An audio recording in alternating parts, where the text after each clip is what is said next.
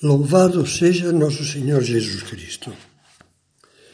Desde que começamos estas meditações, para as pessoas que vivem em confinamento ou com muitas limitações neste tempo de, de pandemia, comentamos que essa reclusão, essa limitação de atividades, esse estar juntos muito tempo, o mesmo um grupo de pessoas, põe à prova uma série de virtudes.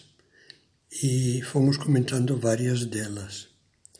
Uma das que mais claramente é posta à prova nestes dias, especialmente nos lugares em que há até a ameaça de fazer lockdown, fechar mais ainda. Mas o que é posto à prova é, sem dúvida, a nossa paciência que é uma virtude sem a qual não se vive nem a caridade, nem a compreensão, nem a alegria. Por isso, vamos pensar um pouquinho mais sobre a paciência. O que podemos fazer além de pedir a graça, a ajuda de Deus, por nossa parte? É sempre o principal meio para ganhar a paciência e qualquer outra virtude é sempre a oração. Não nos esqueçamos daquilo que diz São Tiago, que do Pai procedem todas as coisas boas do Pai que está no céu. Em primeiro lugar, orar mais. Não digo genericamente, mas fazer orações que nos ajudem a viver a paciência. Pegando os trechos do livro Tornar a Vida Amável e comentando-os um pouco, eu diria, perguntaria melhor: você já pediu a Deus mais paciência? Não pense que essas virtudes dependem do nosso esforço, da nossa força de caráter, de não, nós podemos fazer bastante coisa secundando a graça de Deus, mas primeiro pedindo auxílio de Deus, a graça de Deus. Você já pediu a Deus mais paciência? Já lhe pediu, Senhor, me ajude a compreender mais os outros, porque isto é um passo prévio para a paciência, já meditamos nisso. Pediu a graça de vencer as suas reações de impaciência, essas reações imediatas a qualquer coisa que atrapalha, que incomoda, que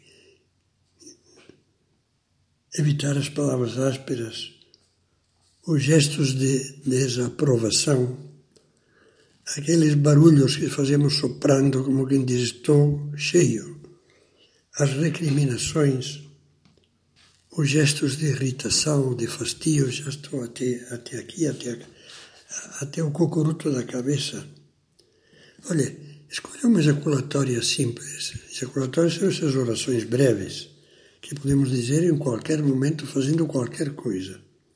Há uma que é clássica, que é aquela que diz Jesus, manso e humilde de coração, fazei o meu coração semelhante ao vosso. Ou então, São José Maria Escrivá recomendava para vencer a irritabilidade e a impaciência a ejaculatória Rainha da Paz, rogai por nós. Agora, ao lado da oração tem que haver o nosso esforço. As pequenas lutas, que sempre custam e por isso são pequenas mortificações. Faça alguns propósitos inspirados no que eu vou ler agora. Não andar comentando a toda, a toda hora as nossas dores de cabeça, o nosso cansaço, nem qualquer outro tipo de mal-estar pessoal. Evitar também queixar-nos do calor ou do frio, do abafamento do local, ou ao contrário, de um local gelado, do tempo que levamos sem poder comer nada porque estávamos tendo que fazer mil coisas. Renunciar, eu vou repetir algo que já falei em outra meditação, renunciar a dizer expressões humilhantes do tipo você sempre faz o mesmo. Você, de novo, já é a quinta vez. Já estou farto. evitar cobranças insistentes e antipáticas. Já fez aquilo, já, já ligou, já pediu através da internet, já. Prontificar-nos, pelo contrário, ajudar os outros quando eles honestamente não conseguem fazer as coisas no tempo certo. Não implicar com pequenos maus hábitos ou cacoetes dos outros, mas deixá-los passar como quem nem repara neles. É que come mal, suja a mesa. A mania tem mania de bater na cadeira ou de tamborilar com os dedos. Tem tendência a olhar por cima do nosso ombro para ver o que estamos vendo ou lendo. Tendência, de repente, de cantar em voz alta, quando uma pessoa está concentrada ao lado, a poucos centímetros, lendo ou trabalhando. Saber respeitar, repetir, perdão, calmamente as nossas explicações a quem não as entende ter especialmente paciência, partindo do beabá para esclarecer o funcionamento de aparelhos eletrônicos àqueles que não têm facilidade de manejá-los. Olha, os que já temos um pouco mais de idade nos custa. Muitos dos que agora têm 14, 15 anos, 20, eu digo brincando que já nasceram digitando. Já na sala de parto já estavam com o dedinho digitando como quem digita um, um, celular ou um computador.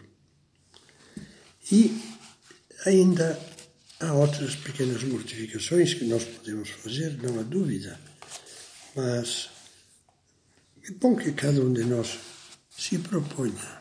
Vou fazer um plano. Olha, não é bobagem isto que estou lhe dizendo.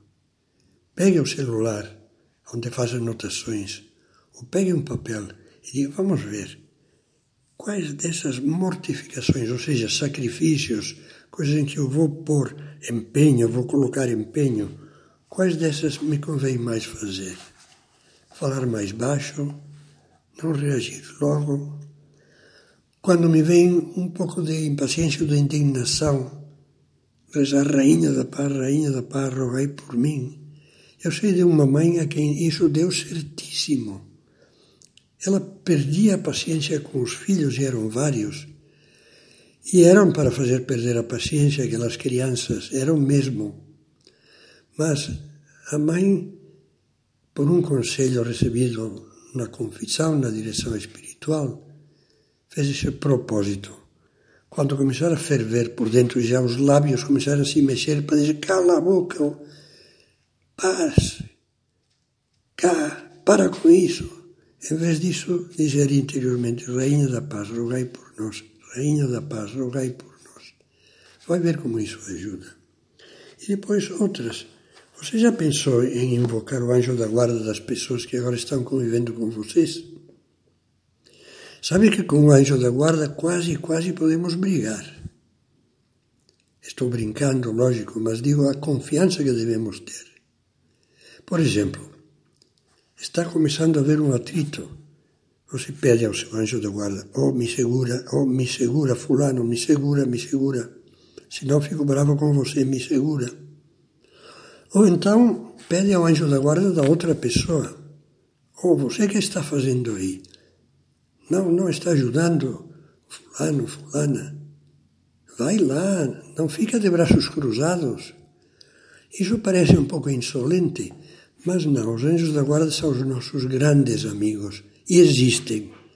E nós, quanto mais cultivarmos amizade com eles, mais perto ficaremos de Deus e dos outros.